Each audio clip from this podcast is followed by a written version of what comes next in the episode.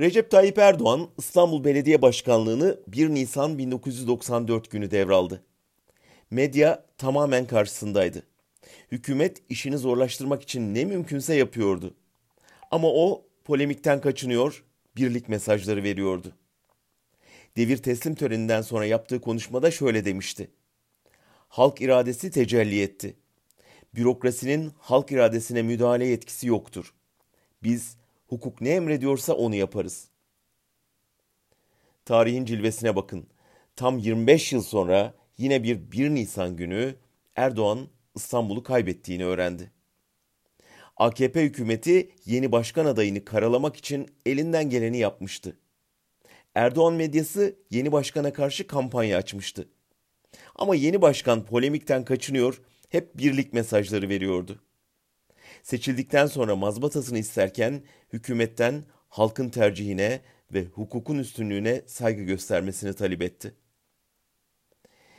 Siyaset tarihi çeyrek asır arayla yaşanan bu benzerliği nasıl yazacak bilmiyorum. Ama ben bunu dünün mağdurunun bugünün mağruruna dönüşmesi olarak tanımlıyorum.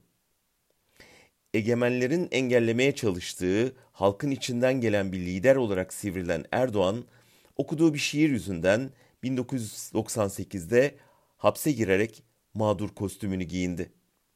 Bir daha da hiç çıkarmadığı o kostüm kendisine iktidar kapılarını açtı. Şimdi dünün egemenlerinin tahtında kendisi oturuyor. Aynı hukuk tanımazlık, aynı gaddarlık, aynı ayrımcılıkla. Ve halk iradesini, hukuk ilkelerini hiçe sayarak yeni İstanbul Belediye Başkanı'na mağduriyet kostümünü ve iktidar kapılarını veriyor. Bunu bilerek mi yapıyor yoksa hırsı gözünü bağladığından göremiyor mu bilmiyorum ama halk iradesini tanımam, benim partim seçilene kadar seçimi tekrarlayalım ısrarının varacağı yeri görmesi için kendisine bir tek şey tavsiye edebilirim. Aynaya bakın. Orada kendinizle birlikte mağdur ettiğiniz rakibinizin yarınını da göreceksiniz.''